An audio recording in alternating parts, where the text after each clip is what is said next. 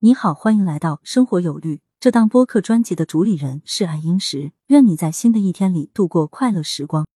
八月二日中午，杭州拱墅区小河派出所来了一位满头大汗的奶奶，焦急的告诉民警：“我来自首，我要被抓了。”怎么回事呢？原来五天前，老人手机接到一个境外来电，自称民警，说老人银行卡里的资金涉嫌犯罪，需要把资金转移到安全账户。老人看到视频通话中身穿警服的民警，信以为真，赶紧告诉对方自己所有的卡加起来大概有五百万，是老人毕生积蓄。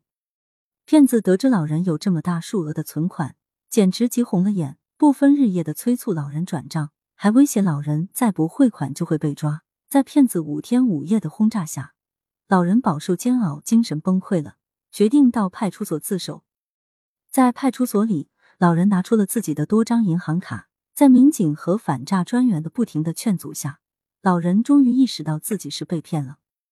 正当反诈专员为老人手机安装国家反诈 APP 时，骗子竟打来了视频电话，老人吓得躲到了一边，还哆哆嗦嗦的说：“这就是他们这些人。”接通视频后，只见对方画面一片漆黑，黑暗画面中传来声音，还一个劲问民警：“你是哪位？”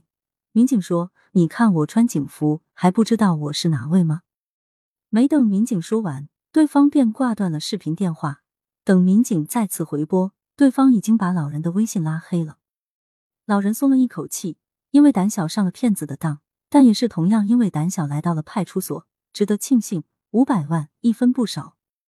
小河派出所反诈专员与老人约定，过几天上门去给老人和老伴安装反诈软件。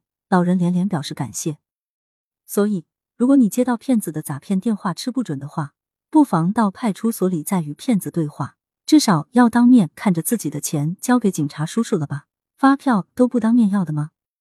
你有什么想法？不妨留言互动，关注订阅不迷路，说不定你的意见会出现在下期节目中呢。